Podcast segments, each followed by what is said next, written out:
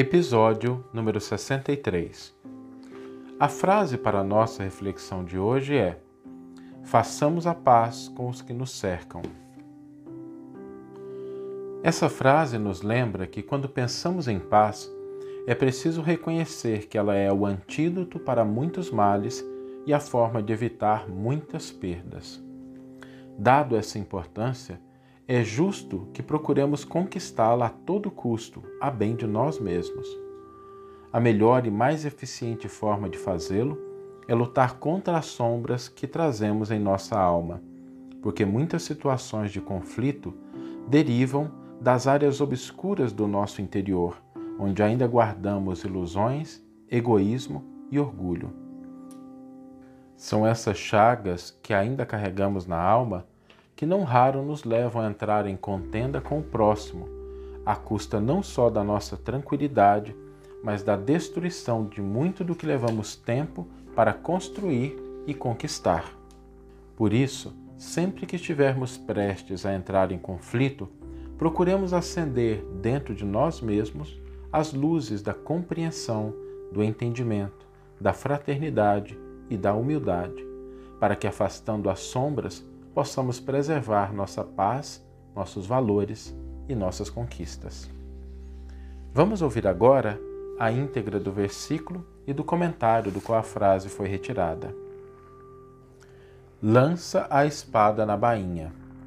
Evangelho de João, capítulo 18, versículo 11. Comentário intitulado Embainha tua espada. A guerra sempre foi o terror das nações furacão de inconsciência, abre a porta a todos os monstros da iniquidade por onde se manifesta. O que a civilização ergue ao preço dos séculos laboriosos de suor, destrói com a fúria de poucos dias.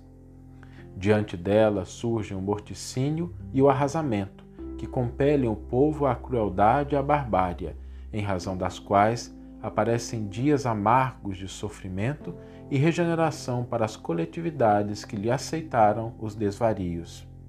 Ocorre o mesmo dentro de nós quando abrimos luta contra os semelhantes. Sustentando a contenda com o próximo, destruidora tempestade de sentimentos nos desarvora o coração.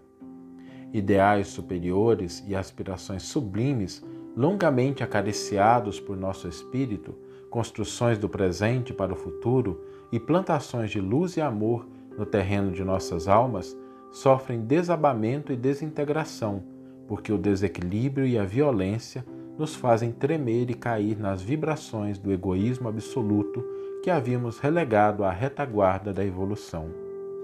Depois disso, muitas vezes devemos atravessar aflitivas existências de expiação para corrigir as brechas que nos aviltam o barco do destino em breves momentos de insânia. Em nosso aprendizado cristão, lembremos-nos da palavra do Senhor: embainha a tua espada. Alimentando a guerra com os outros, perdemos-nos nas trevas exteriores, esquecendo o bom combate que nos cabe manter em nós mesmos. Façamos a paz com os que nos cercam lutando contra as sombras que ainda perturbam a existência, para que se faça em nós o reinado da luz. De lança em riste, jamais conquistaremos o bem que desejamos. A cruz do Mestre tem a forma de uma espada com a lâmina voltada para baixo. Recordemos assim que, sacrificando-se sobre uma espada simbólica, devidamente ensarilhada, é que Jesus conferiu ao homem a bênção da paz com felicidade e renovação. Que você tenha uma excelente manhã, uma excelente tarde, uma excelente noite e que possamos nos encontrar no próximo episódio. Um grande abraço e até lá!